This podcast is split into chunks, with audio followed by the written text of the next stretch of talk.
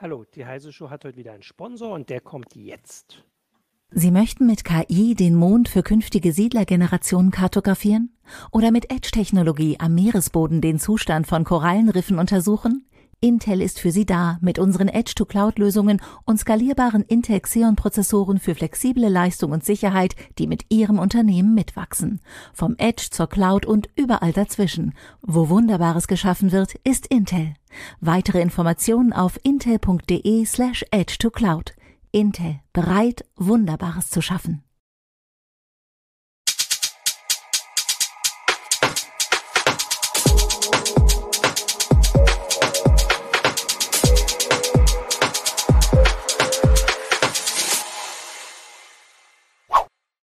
Hallo, willkommen zur Heise Show. Mein Name ist Martin Holland aus dem Newsroom von Heise Online. Das sieht man heute sogar. Da. Äh, und ich habe heute mit mir hier Christina Beer, auch aus dem Newsroom von Heise Online. Hallo Christina. Hallo. Und Thorsten Lehmhus, unseren äh, Kernel-Experten oder den Kernel-Experten. ein Kernel-Experte. Es gibt auf der Welt ja noch ein paar andere. Gibt es noch ein paar, aber so viele gibt es nicht. Ähm, du bist auf jeden Fall unser Kernel-Experte. Ähm, und wir haben heute einen also eigentlich ist noch nicht ganz der Geburtstag, der ist morgen, aber die heiße Show ist ja immer, ähm, ist ja immer am Donnerstag und außerdem ist der Geburtstag sowieso, ich glaube, zwei, drei geteilt. Das kannst du uns alles gleich erklären, Thorsten. Ähm, aber von Linux, äh, 30 Jahre Linux oder 30 Jahre Linux-Kernel, das kannst du mir alles erklären. Fang doch mal an. Also, was feiert, was feiert wann Geburtstag?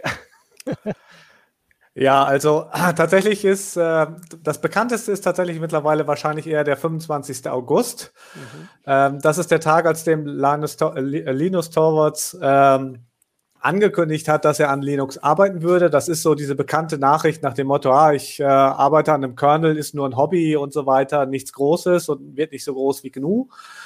Und äh, das ist halt die bekannte Nachricht, deswegen wird da gefeiert. Aber andererseits ist es ja auch ein bisschen so, wie zu sagen, man ist im siebten Monat schwanger.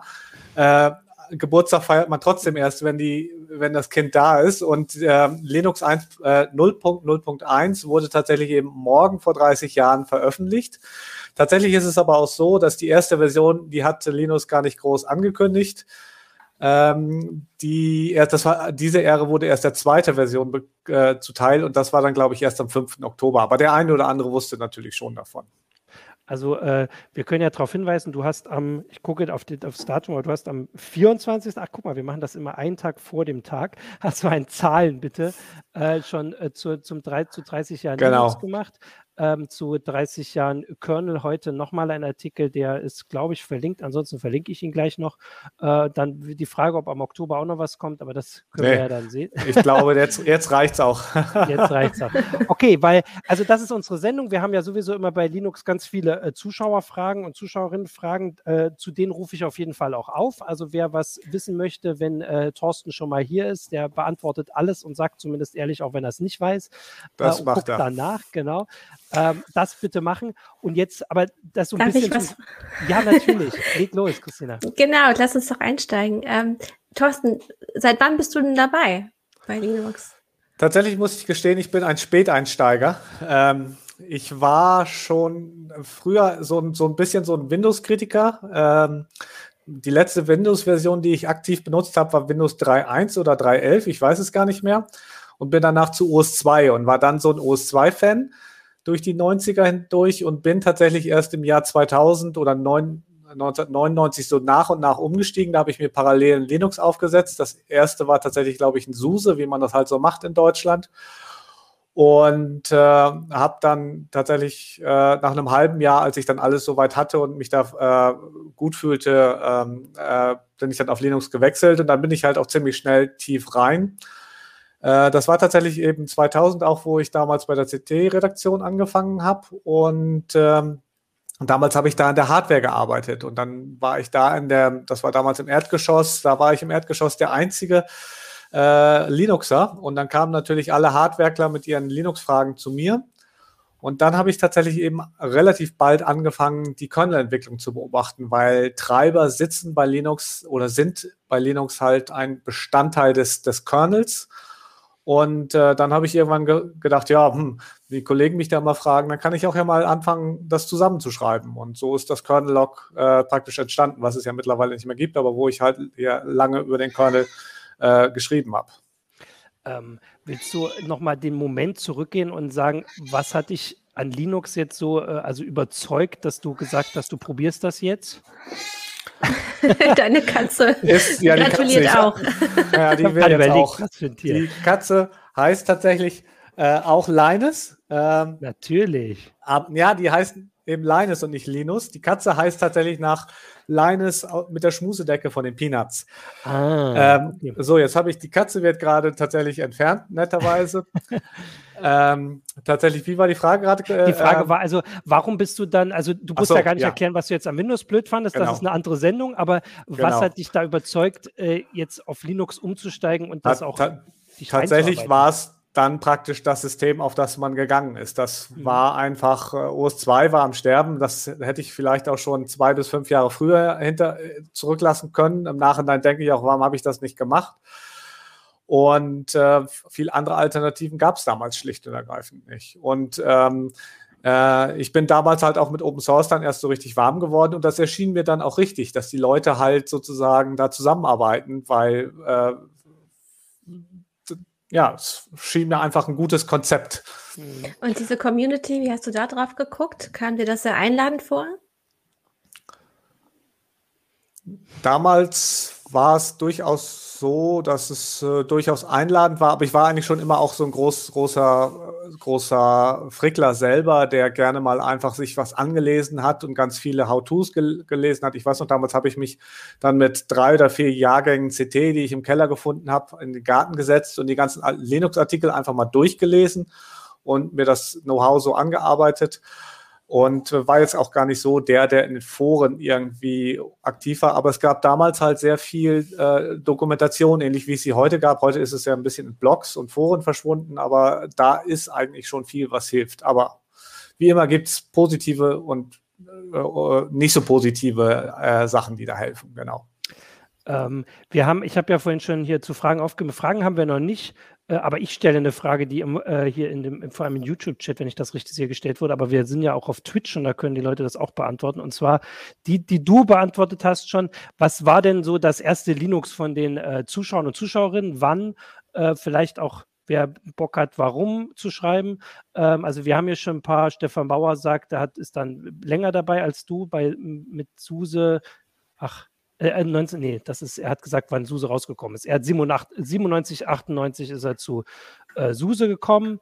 Ähm, hier sogar 96 ein äh, Zuschauer. Äh, schreibt doch mal so die Jahre rein, weil da können wir das ja dann auch mal so ein bisschen äh, vorlesen. Da 2008, das ist ja ist auch schon mal 13 Jahre her. Ähm, genau, also was ich immer ähm, da habe mit der Community, ist, also wie muss man sich das denn vorstellen? Also du hast gesagt, du hast ja die Kernel-Entwicklung angeguckt, musstest du da irgendwann, musstest du da jemand fragen oder ist das, also das ist halt alles so öffentlich, dass du einfach sagen kannst, mich interessiert das jetzt, ich lese das mit und irgendwann sagst du dann auch mal Hallo und äh, machst selbst Sachen oder wie muss man sich das vorstellen, vor allem am Anfang dann? Oder Tatsächlich, also als normaler Mensch muss man natürlich die Kernel-Entwicklung nicht verfolgen. Ja. Aber wenn man das möchte, kann man das, weil die Entwicklung erfolgt tatsächlich zu 99, 8 Prozent äh, tatsächlich über Mailinglisten. Äh, die Kernel-Entwickler, äh, die treffen sich äh, typischerweise auch einmal im Jahr. Äh, in den letzten ein, zwei Jahren tatsächlich eben oder die, äh, nur noch digital, aber weil manchmal das ein oder andere dann halt doch zwischenmenschlich einfacher zu, zu, zu auszudiskutieren ist, wie man da technische Probleme lösen will. Mhm. Aber auch das wird dann tatsächlich meistens relativ gut dokumentiert, was da beschlossen wurde, auch durch ein, äh, durch ein äh, amerikanisches Medium, was da immer sehr drüber schreibt, Linux Weekly News. Und da kriegt man tatsächlich, äh, eigentlich kann man da überall mitgucken. Natürlich passiert auch manchmal was abseits der Mailinglisten, äh, aber das passiert wirklich eigentlich nahezu alles in der Öffentlichkeit. Und wie groß muss man sich diese Community, ich sage jetzt mal die enge Community, die wirklich am Kernel mitentwickelt, vorstellen? Also ich, ich habe da so gar keine Vorstellung. Sind das Hunderte, sind das Tausende, sind das Dutzende? Äh, du, ad, ad hoc habe ich jetzt auch ja. keine Zahlen im Kopf. Ähm, ich glaube, wenn ich habe tatsächlich in einer der beiden Artikel was reingeschrieben. Hm. Ich glaube, es sind immer 200 ähm, ja äh, Leute, die praktisch bei jeder Kernel-Version äh, äh, in mhm. letzter Zeit was beisteuern. Also das ist, sind so die engere, der engere Kreis. Und äh, wenn ich mich richtig erinnere, sind es pro Version ähm, ungefähr knapp 2000 Leute, die irgendwelche Kernel-Patches beisteuern. Also alle neun oder zehn Wochen sind da irgendwie 2000 Leute, von denen sind ein paar hundert, die machen das halt nur einmal, weil sie ihren Namen in der Linux-Kernel-Historie sehen wollen. Mhm.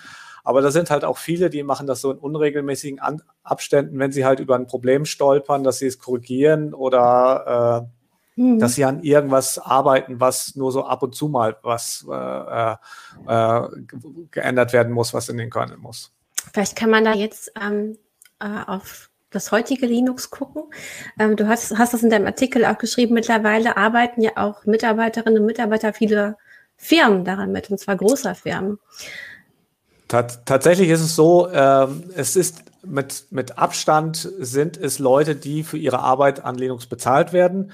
Äh, in dem Artikel ist, gibt's, ist eine Studie verlinkt, die hat sich tatsächlich irgendwie die Jahre, ich weiß aus dem Kopf nicht mehr so genau, 2006 bis 2019 oder so, bis Ende 2019 angeguckt. Und da waren es tatsächlich 84 Prozent äh, äh, der Änderungen stammten von Leuten, die für ihre Arbeit an Linux bezahlt werden.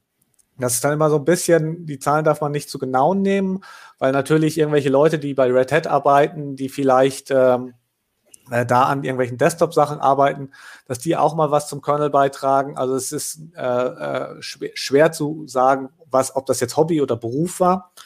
Aber tatsächlich alle größeren Änderungen kann man eigentlich mittlerweile so sagen, kommen tatsächlich äh, aus, aus dem Firmenumfeld und ähm, gerade in den Kernbereichen oder Dateisysteme oder oder Speichermanagement, das ist halt auch so kompliziert.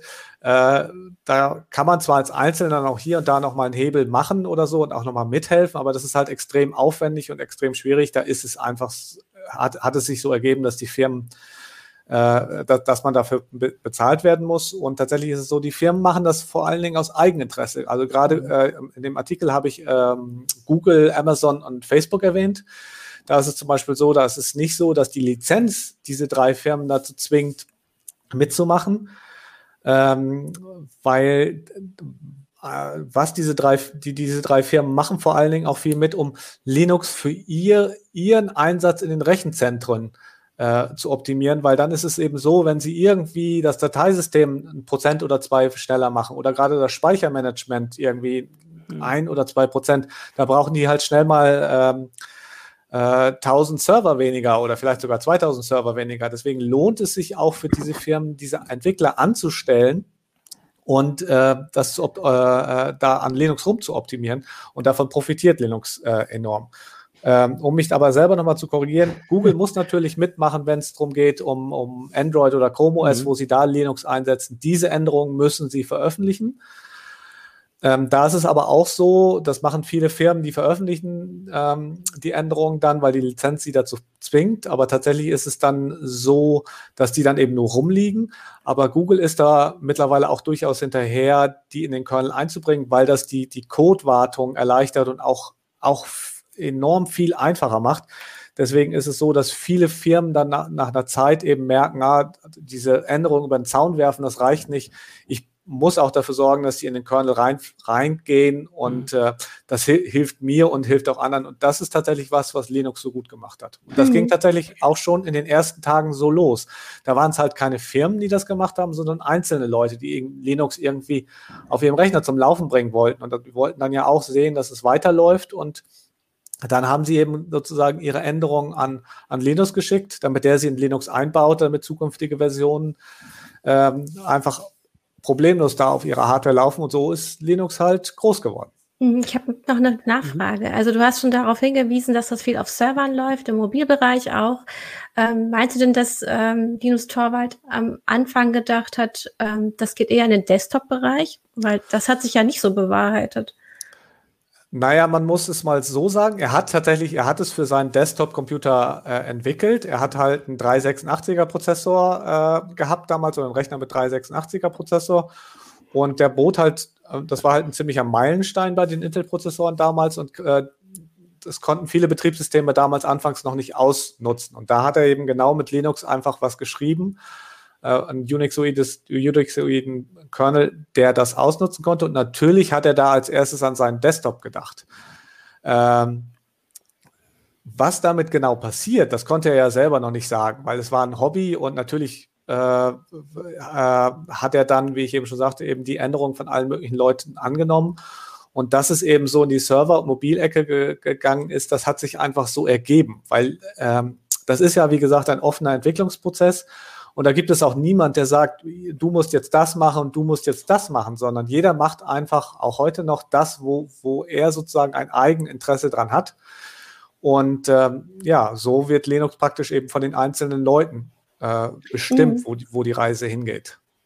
Ähm, aber die Hand drauf hat ja immer noch Linus Torvalds, oder? Also, ich meine, das fand ich so spannend. Also, du sagst, die Leute sagen selbst, oder die Firma sagt vielleicht hier, wir brauchen äh, schnelleres Dateimanagementsystem, äh, entwickel das mal für uns, wir bezahlen dich, du tust das in Kernel.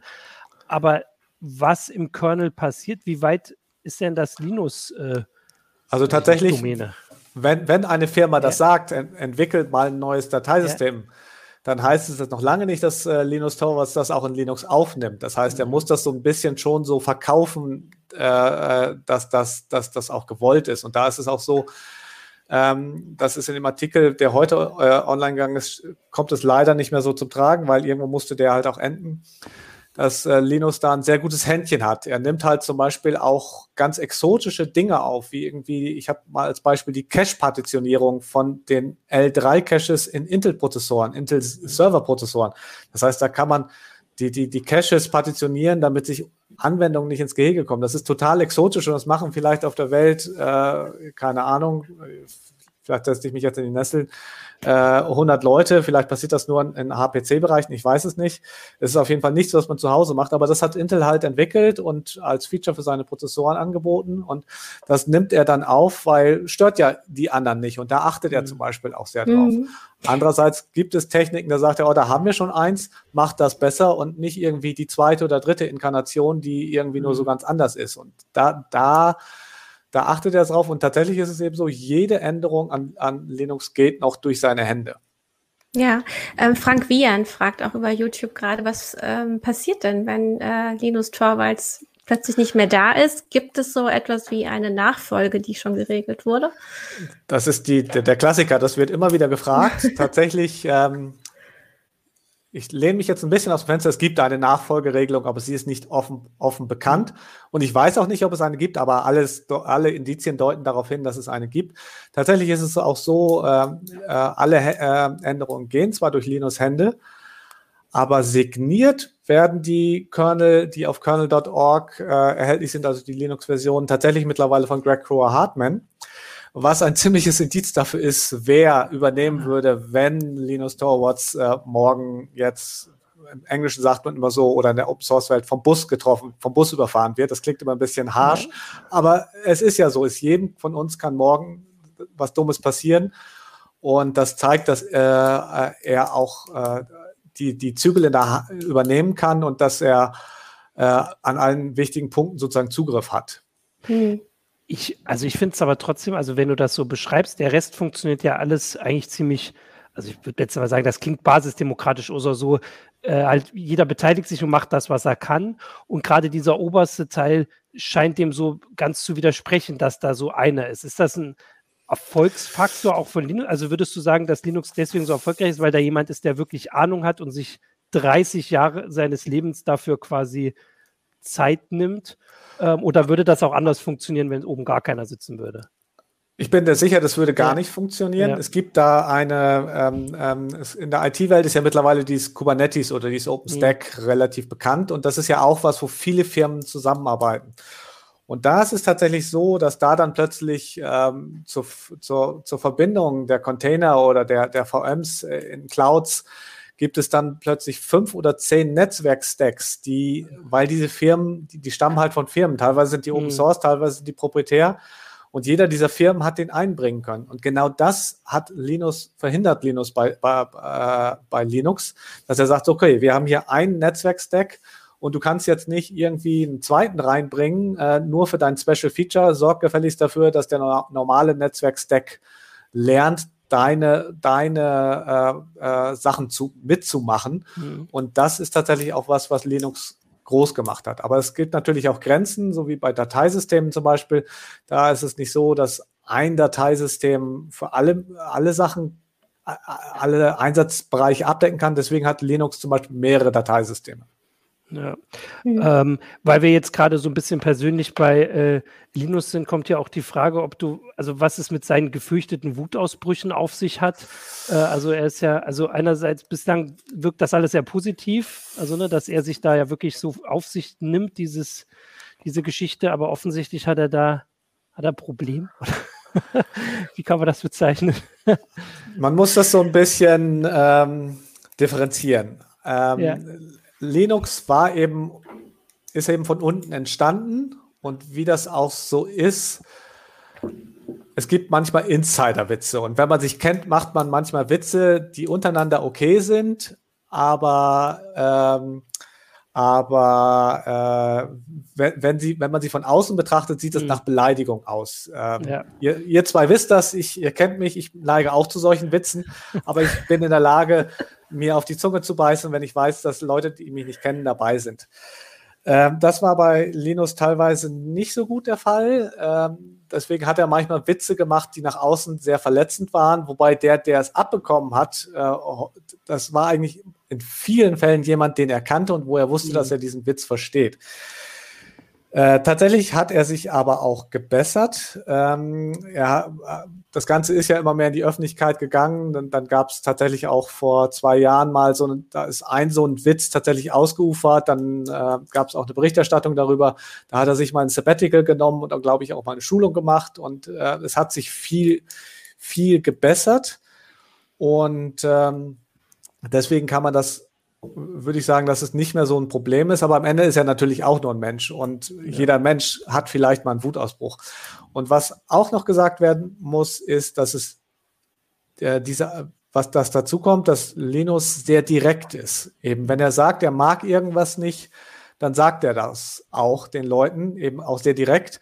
Weil im Englischen heißt das äh, so schön, äh, in, in, im Internet merkt niemand, dass du subtil bist.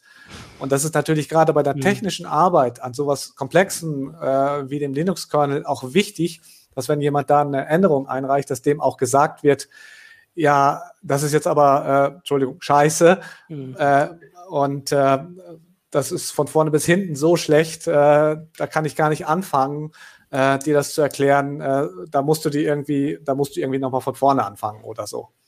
Wahrscheinlich ist das auch bei der Arbeitsweise mit so vielen äh, verschiedenen Leuten, wo man vielleicht auch einfach schnell sich Arbeit vom Hals halten will, besser, wenn man direkt klar sagt, ja. Das ist keine gute Idee, als wenn man äh, mit dieser eher so britischen, amerikanischen Höflichkeit genau. so lange drumherum redet. Die Deutschen genau. wird ja auch nachgesagt. Dann, weil dann bestärkt man den anderen ja noch weiter ja. in diese Richtung zu machen. Ja. Das würde in die Hose gehen. Genau. Ich meine, man kennt die Geschichten ja auch von anderen, wie Steve Jobs und so. Also das. Ja. Äh, ja. Ähm, ich hatte, also du hast das vorhin beschrieben mit dem, wie das jetzt heute funktioniert, wie äh, da Unternehmen auch ein Interesse dran haben, selbst Leute zu bezahlen, dass sie da mitentwickeln. Und du hast auch vorhin gesagt, dass das relativ früh losging, aber halt nicht mit den Firmen, sondern dass es da Privatleute aus Eigeninteresse waren. Wann hat denn diese Geschichte oder diese Tendenz angefangen mit den äh, also mit den Unternehmen, die dieses Eigeninteresse verstanden haben und äh, genutzt haben. Und hast du das dann so live beobachtet und wie wird das in der Community, sage ich jetzt mal, ein bisschen abseits, also die selbst werden das natürlich gut finden, ne, wenn sie Geld für diese Arbeit bekommen.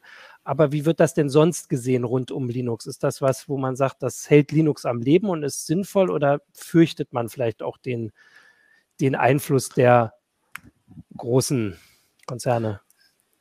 Das ist ein, ein komplexes ja. Gebiet. Ja. Ähm, also wann hat es angefangen? Es hat tatsächlich hm. so äh, Ende der 90er angefangen. Das heißt, als ich zu Linux gegangen, mhm. gegangen bin, war das schon so.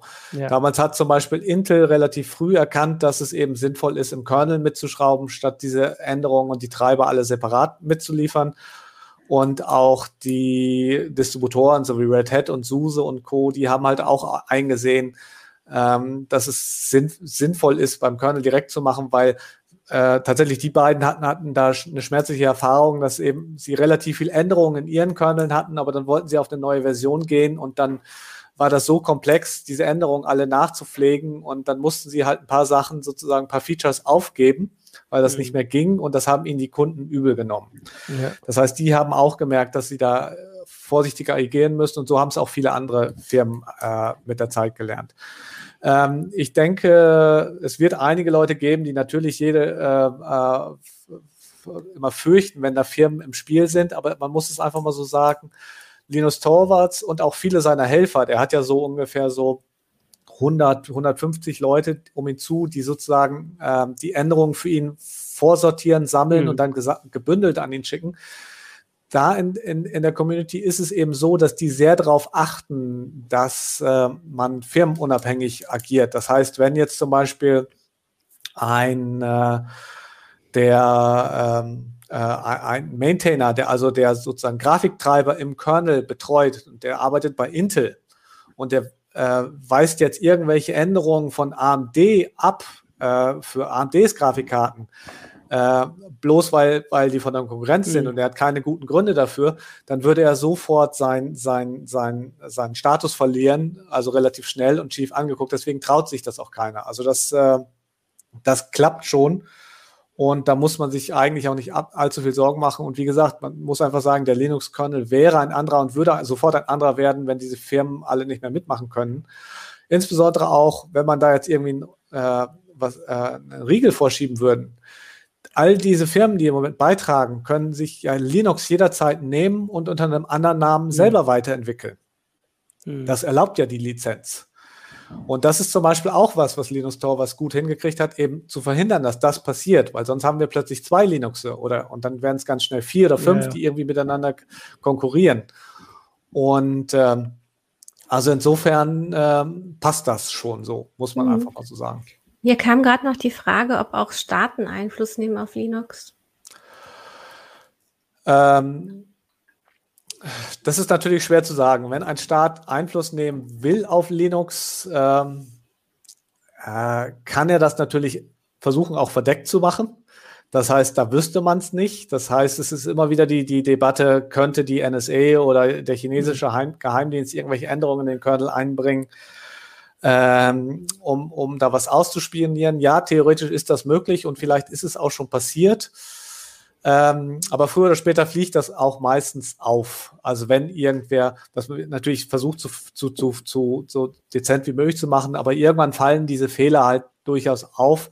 Ob sie jetzt ein Geheimdienst oder äh, irgendjemand zu Hause an seinem Schreibtisch, äh, der, der einfach nicht sauber programmiert hat, ge äh, gemacht hat, sei mal dahingestellt. Also und natürlich können Staaten auch äh, Sachen einbringen, die für sie von Interesse sind. Es gibt zum Beispiel eine Sicherheitserweiterung, SE Linux äh, die stammt von der NSA, aber die NSA hat ja, äh, zumindest damals, wenn ich mich richtig erinnere, jetzt gehe ich ein bisschen, bisschen aufs Glatteis, die, die Kommentare mögen mich kritisieren, äh, äh, die, das Forum mag, mag mich kritisieren, falls ich mich durcheinander, falls ich da was durcheinander bringe.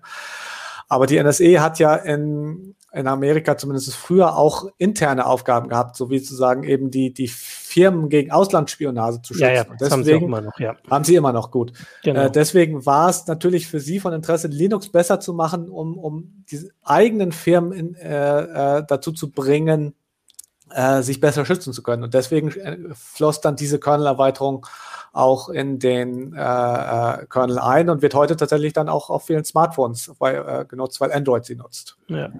Ähm, hier kommt noch der Hinweis, dass was man von Staaten sieht, ist, also es gab diese Geschichte, dass Nordkorea ein eigenes Linux entwickelt hat. Das ist dann das, was du gesagt hast. Die nehmen einfach den, äh, den, den Kernel, den sie jetzt nehmen den wollen. Den Kernel und und 200 andere Dinge, weil ja, ja. Geburts, Geburtstag hat eben nur der Kernel, das ist eben ja. das, der, der, kleine Teil und äh, um ein Betriebssystem daraus zu machen, brauchst du eben äh, mhm.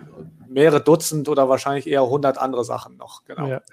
Und machen dann und haben in dem Fall einfach ein eigenes Linux gemacht, wo sie dann tatsächlich diese Überwachungsfunktion wahrscheinlich relativ offen eingebaut haben, weil in Nordkorea die Leute nicht einfach in den Laden gehen können genau. und sich Windows 10 kaufen können oder was weiß ich, so eine SUSE Linux holen können. Ähm, und dann quasi den Leuten das Betriebssystem ähm, zu geben, mit dem man sie überwachen kann, weil sie halt so viel davon einfach nehmen konnten. So, genau. das jetzt mal grob. Und in China gab es, glaube ich, auch mal so Sachen. Es gibt immer mal wieder so Geschichten, aber das ist eine andere Richtung. Dass, die nehmen ja nicht Einfluss oder zumindest nicht offen Einfluss auf den Kernel, sondern die nehmen das Produkt und passen das für ihre. Genau. Ähm, und, und selbst wenn, selbst, selbst wenn sie jetzt eine sinnvolle mhm. Erweiterung äh, entwickeln, die, äh, die vielleicht dann auch irgendwie irgendeine Firma in Amerika nutzen will. Es tut ja keinem weh, wenn die, äh, wenn mhm. diese irgendjemand dann den Code von Nordkorea nimmt, nochmal genau durchguckt und in den Kernel einbringt. Also jetzt äh, einfach nochmal gegencheckt, ob das mhm. alles passt oder für seine Zwecke. Das schadet ja, ja. niemand. Hauptsache, ja. äh, da ist kein Unfug drin. Genau. Mhm. Ähm, ich hatte noch eine andere mhm. Frage, ähm, weil es ja auch diese Kooperation gab mit GNU, beziehungsweise man hat ja aufgebaut auch auf GNU-Machwerke. Und wie ist da jetzt die Konkurrenz oder noch die Verbindung? Früher hieß es nur GNU Linux und jetzt sagen wir meistens nur noch Linux. Ja, ähm, da kommen jetzt zwei verschiedene Sachen mhm. äh, zu, zu, zu, zusammen. Also tatsächlich ist es eben so, wie ich gerade sagte, dass äh, Geburtstag hat eigentlich nur der Kernel. Natürlich hat damit auch das, äh, das Betriebssystem irgendwie Geburts, äh, Geburtstag. Aber um was Sinnvolles damit zu machen, braucht man eben, brauchte man auch schon vor 30 Jahren eben äh, ein, zwei oder drei Dutzend Tools, externe Werkzeuge wie Compiler, irgendein Init-System, was das System in Gang bringt, irgendwas, was sozusagen die, die Eingaben vom Benutzer empfängt, also die, die Shell, damals war das halt auf der Kommandozeile. Und diese Werkzeuge hat tatsächlich das GNU-Projekt damals entwickelt, weil sie selber auch sowas wie den Linux-Kernel schreiben wollten, also einen eigenen äh, Kernel, der nennt sich Hurt und damit auch ein äh, Betriebssystem, äh, äh was äh, äh, ein Unix-artiges Betriebssystem machen wollen. Aber tatsächlich ist das bis heute nicht passiert, weil der Linux-Kernel so erfolgreich war. Und die, die GNU-Tools werden heute von Linux-Distributionen wie Fedora, Ubuntu und so weiter vielfach noch benutzt. Ähm, zum Beispiel der Compiler, der GCC, äh, ist da sehr entscheidend. Äh, aber tatsächlich ist es so, dass das so ein bisschen zurückgedrängt wird. Teilweise, weil einige Firmen ähm, äh, die, die Lizenz ähm, ähm dieser Tools nicht gefällt. Teilweise war die Entwicklung da ein bisschen stagniert, weil Konkurrenzsachen entstanden sind. Deswegen ist GNU nicht mehr so wichtig. Und äh, ein anderer Aspekt ist, dass eben Konkurrenzsachen, die besser geworden sind, zum Beispiel das Init-System oder das, äh, äh, äh, die Desktop-Oberflächen, die sind ja auch alle wichtig für ein Betriebssystem. Das heißt, wenn man sagt, das Betriebssystem, der Kernel heißt Linux und das Betriebssystem heißt GNU Linux, dann ist man eigentlich unfair gegenüber äh, drei Dutzend anderen Sachen, die auch total mhm. wichtig sind. Und äh, deswegen neige ich immer zu der Distru äh, äh, Unterscheidung Linux-Kernel und Linux-Distributionen. Wobei mhm. Linux-Distributionen kann auch alles Mögliche sein, aber ja.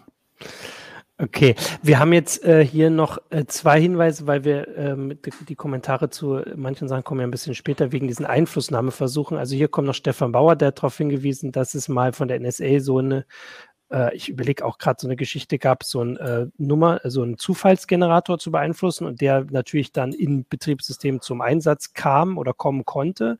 Also über den Weg, das ist, glaube ich, nicht direkt im Kernel, sondern eine andere ja. Geschichte war. Das, das war, glaube ich, ein Hash-Algorithmus oder irgendwas in der Art oder ja. irgendwas zur Verschlüsselung. Die Frage ist, ob, da, ob das eben gezielt war, äh, um im Kernel was zu machen oder ob eben dieser Algorithmus entwickelt wurde, eben mit Hintergedanken und dann jemand von denen oder anderswo, das weiß ich jetzt aus dem Kopf ah. nicht mehr, eben dafür gesorgt hat, die, die, äh, dass der Kernel den unterstützt, weil natürlich gab es in Amerika dann auch irgendwelche äh, ähm, Ausschreibungen, wo man das erfüllen musste. Und deswegen mhm. gab es natürlich wieder Firmen, die wollten, dass das im Kernel äh, kam. Das ist mhm. also mehr so, ja, schwierig zu sagen. Das, äh, natürlich hängt es irgendwie mit dem Kernel zusammen, aber das Problem ist eigentlich anderswo. Ja. Äh, und dann, Entschuldigung, erwähnt er noch, es gab mal einen subtilen Versuch, einen Root-Exploit in den Kernel einzubauen mit einem in Anführungsstrichen vergessenen Gleichheitszeichen. Sagt ihr das was? Ad hoc nicht, aber tatsächlich gab es letztes Jahr tatsächlich ja einige, eine Universität, die versucht hat, eben ah, bewusst Fehler, ja. bewusst Fehler in den Kernel ja. reinzubringen. Und das haben die auch geschafft. Und das muss man auch einfach mal so sagen. Das ist eigentlich gar nicht weiter schwer. Das muss man ja. äh, ähm, äh, äh, gar nicht unbedingt studieren oder ausprobieren. Das kann einem jeder sagen, dass das passiert, weil natürlich benutzen die Kernel-Entwickler mittlerweile so ein paar Tools, um, um, um Fehler zu finden, um sowas möglichst auszuschließen. Aber am Ende sind es alles nur Menschen, die miteinander agieren. Und Menschen machen immer Fehler und denen flutscht immer mal was durch. Und ähm, da können sie sich noch so sehr Mühe geben. Äh, das wird sich nie komplett verhindern lassen.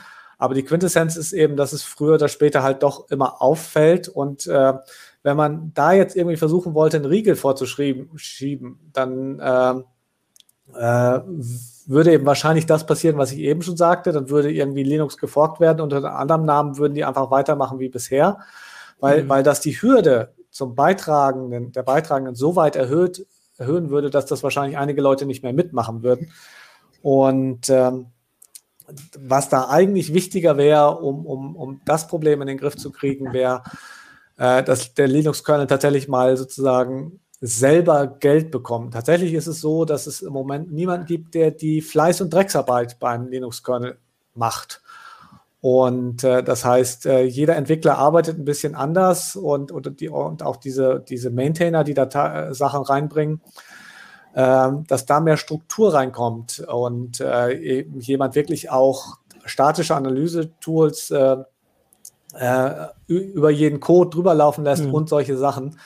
Und das wäre tatsächlich dann da wichtig, damit Linux tatsächlich eben auch in 30 Jahren noch wichtig ist. Aber das wird wahrscheinlich früher oder später passieren. Ja, wer bezahlt denn Linus Torvalds? Woher kriegt er denn Geld? Linus Torvalds Walz und tatsächlich ähm, drei oder vier andere Entwickler sind Fellows bei der Linux Foundation. Das ist so ähnlich wie Fellow an der, ah. an der Uni. Du kannst mhm. du kriegst dein Geld, du kannst machen, was du willst. Äh, äh, die, äh, du kriegst keine größeren Auflagen.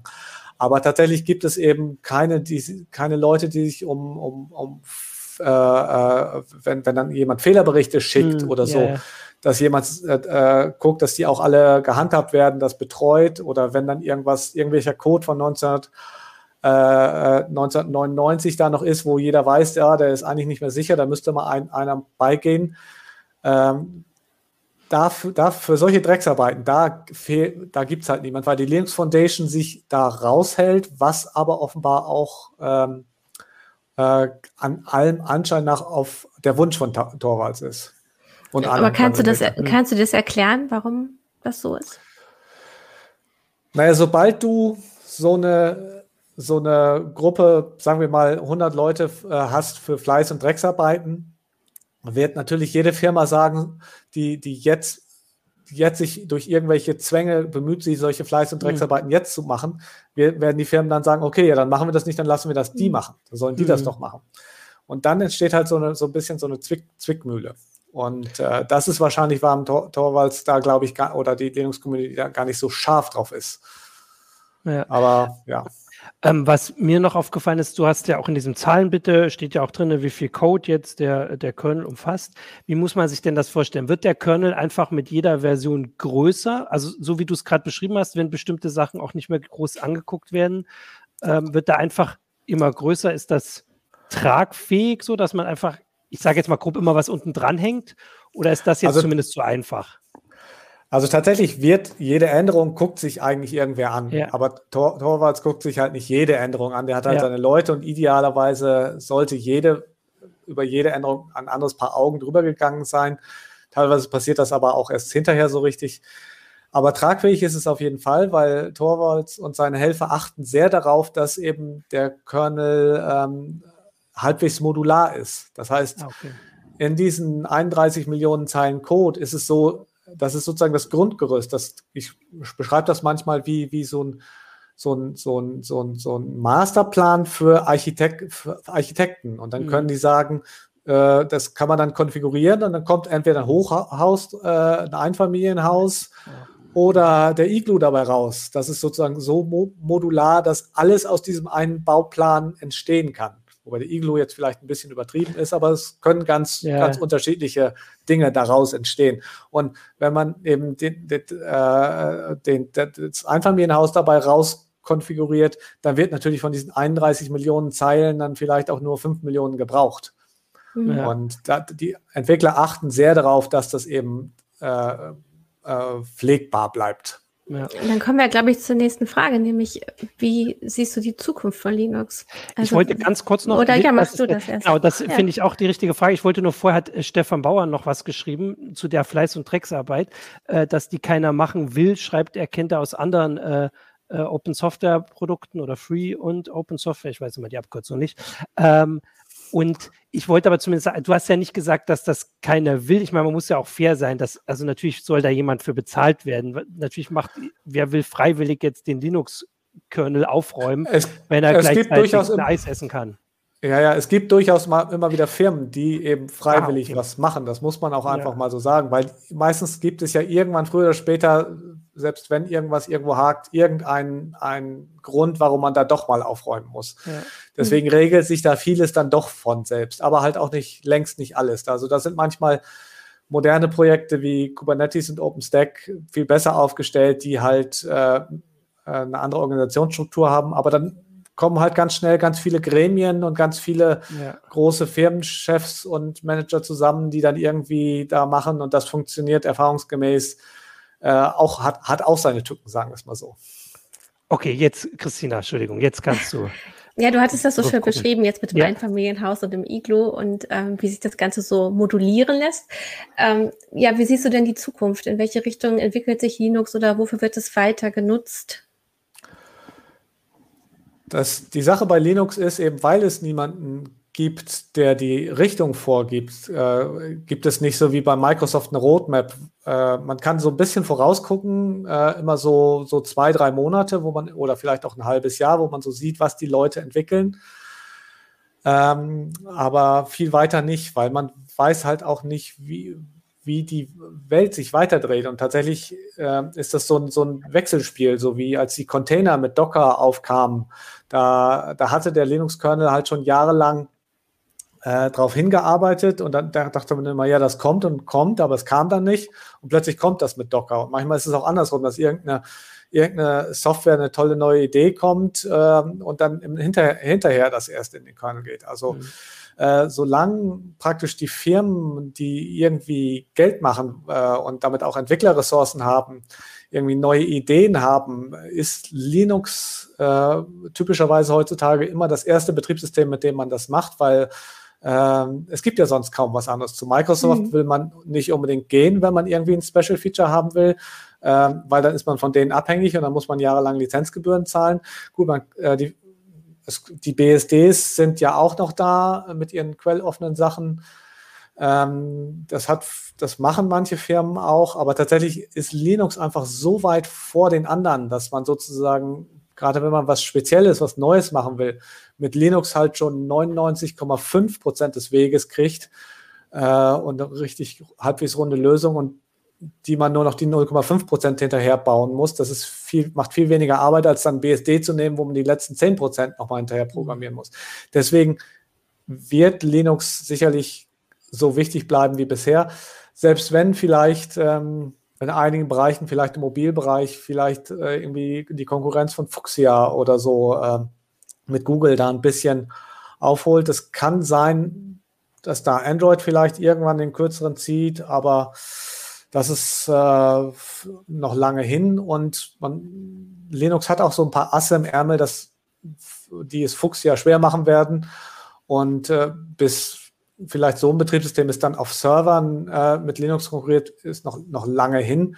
Und man muss dann auch sagen, im Zweifel ist doch auch egal. Wenn, wenn mhm. dieses Betriebssystem von Google es dann besser wird und eine bessere Open-Source-Lösung wird als Linux, ja, dann ist das halt so. Dann äh, Hauptsache es ist auch Open Source und genauso so am Leben. Dann kann man Linux halt vielleicht auch einfach mal hinter sich lassen. Ähm, wenn du, so wie du es beschreibst, klingt das ja sogar ziemlich naheliegend, dass äh, Linux oder als, also Linux als Android ähm, den, den Smartphone-Markt so, ich sage jetzt mal dominiert. Das ist nicht das Einzige. Da, natürlich gibt es noch, noch iOS, aber ähm, weil halt, weil du sagst, neue, neue Technik, probiert man dann erstmal das aus, weil es halt äh, leichter ist, als äh, irgendwo sich was zu holen. Äh, und die Smartphones gab es halt noch nicht, als Linux entwickelt wurde. Und wenn jetzt irgendwann doch eine neue Gerätekategorie kommt, könnte es halt sein, dass Linux dann äh, mit dem gleichen Weg erstmal zumindest voranschreitet, auch wenn wir ja, aber was alle jede neue Gerätekategorie kommt ja immer ist ja immer irgendwie verwandt mit irgendwelchen ja, anderen. Gerätekategorien. Deswegen deswegen ist ja tatsächlich auch Linux durchaus auf Smartphones so so so groß geworden und bei Android, weil Linux war damals ja schon im Embedded-Bereich ziemlich gut und ja, dann hat man halt darüber sozusagen eben neue Märkte erschlossen. Und so wird das auch in Zukunft wahrscheinlich weiter, immer hm. wieder weiter funktionieren. Ich glaube, man sieht auch eher, wie Microsoft versucht, äh, in den Mobilbereich reinzukommen. Ja. Dass die so eine kleine Aufholjagd machen wollen. Da bin ich jetzt tatsächlich hm. überfragt. Aber das, also, also ich habe jetzt nur gerade überlegt, weil das, äh, also weil natürlich diese eine große Frage, die wir heute ein bisschen ausgelassen haben, und ich finde sie auch gar nicht so entscheidend. Wir haben ja gerade schön beschrieben, warum Linux äh, so wichtig ist und, und du hast es, glaube ich, als Stützpfeiler bezeichnet in der Einmeldung der, der Softwarewelt insgesamt, dass es halt mit dem Desktop nun immer noch nicht so geklappt hat, wie sich vor allem die äh, Linux-Fans manchmal so erhoffen. Ich finde das jetzt dann gar nicht so entscheidend. Hat jetzt gerade überlegt, ob das vielleicht ein Grund sein könnte, weil es Desktop und die äh, die ganze äh, wirtschaftliche Umfeld dafür halt schon gab, auch wenn natürlich nicht in dem Umfang, als Linux entwickelt wurde, mit halt vor allem Microsoft, aber eben auch natürlich Apple und so weiter. Aber vielleicht stimmt das auch nicht. Äh, du kannst ja, also findest du das wichtig mit den, mit den Desktop, dass Linux auf Desktop, äh, sagen wir mal, mehr als nur einstellige Prozentzahlen erreicht oder ist das äh, nicht ich so? Ich finde es ähm, ungeschickt, dass wir ein ganzes Marktsegment haben, was von einer einzelnen Firma abhängig mhm. ist und noch dazu mit proprietärer Software. Ja. Die Situation wäre aber auch nicht besser, äh, nicht viel besser, wenn es jetzt äh, ein Linux wäre, was da in Windows drin setzen würde, weil die Situation mit Android ist eigentlich auch, ja, da ist ein Linux drin, aber sie sind auch sozusagen ein, nicht ganz ein Monopolist, so wie im, im mhm. Windows-Markt, aber auch eigentlich so marktdominierend, dass da keine Konkurrenz entsteht. Und das ist eigentlich immer nicht gut. Und äh, äh, das wäre, da, da, wäre mehr Konkurrenz zu wünschen. Und das würde ich mir tatsächlich eben auch für den Desktop wünschen, dass da eben Linux ähm, den, den Markt so ein bisschen aufmischt. Und das, was du äh, gesagt hast, weil es gibt ja auch genug Leute, die, mit, die sind unzufrieden mit Windows und mhm. wollen nicht an Microsoft die, die, Gebühr, die, die, die, die Lizenzgebühren zahlen, die sie sozusagen im Kauf von PCs bezahlen. Ähm, und äh, da könnte Linux natürlich sehr helfen, aber da muss halt ähm, sehr viel zusammenkommen. Da ist es tatsächlich, was du gerade gesagt hast, passt schon. Da gab es schon einen Markt. Äh, da reinzukommen ist schwierig. Im Servermarkt hat das, äh, hat das ja sehr gut geklappt, wobei da die Situ Ausgangssituation auch ein bisschen anders war. Und in dem Artikel habe ich erwähnt, wie das mit Netbooks war. Bei Netbooks war es tatsächlich so, ähm, die ersten waren ja alle mit Linux und da war sozusagen die Nische, wo Linux hätte Fuß fassen können, eben weil keine Lizenzgebühren aufkamen. Mhm. Aber da war es dann so, dass Microsoft auch sehr geschickt agiert hat, äh, eben Preise gesenkt hat und ein paar andere Tricks genommen hat, äh, dass äh, Windows dann plötzlich für diese Netbooks attraktiver war. Und dann ist es eben im Zweifel auch so, ähm, für eine Firma, die dann irgendwie, was weiß ich, plötzlich für die Windows-Lizenz für das Netbook nur noch 25 US-Dollar bezahlen muss, ähm, dass das preislich attraktiver ist als, ähm, als ein Linux speziell auf die Hardware zuzuschneidern, weil das macht auch Arbeit, das darf man immer nicht vergessen. Ähm, wenn dann Dell oder Tuxedo oder IBM eben irgendein Linux für irgendwie die äh, äh, mit ihren Notebooks ausliefert, das ist ja nicht so, als würden die einfach ein Fedora und Ubuntu nehmen und da drauf klatschen. Die müssen ja auch meistens irgendwie für Treiber sorgen, alles mhm. durchtesten und und und und das macht auch Arbeit. Und da mhm. nimmt ihnen Microsoft halt viel ab. Und da sind die, die, die Sachen eingefahren. Also da ist es eben, das sind alles Gründe, warum Linux es da so schwer hat, reinzukommen, weil am Ende muss es immer irgendwie der Preis sein, der, der den Umstieg auf was Neues äh, attraktiv macht oder die Vorteile. Und das ist halt beides nicht so richtig groß gegeben, zumindest nicht für den Massenmarkt. Hm, du hattest, glaube ich, auch mal Notebooks getestet, ne, wo Linux vorinstalliert war und da warst du nicht ganz zufrieden, ne? Oder? Tatsächlich ist es so, ich habe auch immer sehr genau hingeguckt. Ich wurde dafür häufig auch mal kritisiert, dass es hieß, ja, so schlimm ist es doch auch nicht. Aber tatsächlich, wenn ich ein Notebook mit Linux kaufe, dann will ich eigentlich ja, dass alle Hardware funktioniert. Und äh, das war häufig so, dass ich bei den Notebooks doch immer größere Böcke ge, äh, gefunden habe, hab, die durch die sozusagen in einem Windows-Test äh, man gesagt hat, das Windows ist schlecht vorkonfiguriert. Und das habe ich dann halt auch bei den, äh, den Maßstab habe ich dann halt auch bei den Linux-Notebooks angelegt. Aber die Situation ist besser geworden.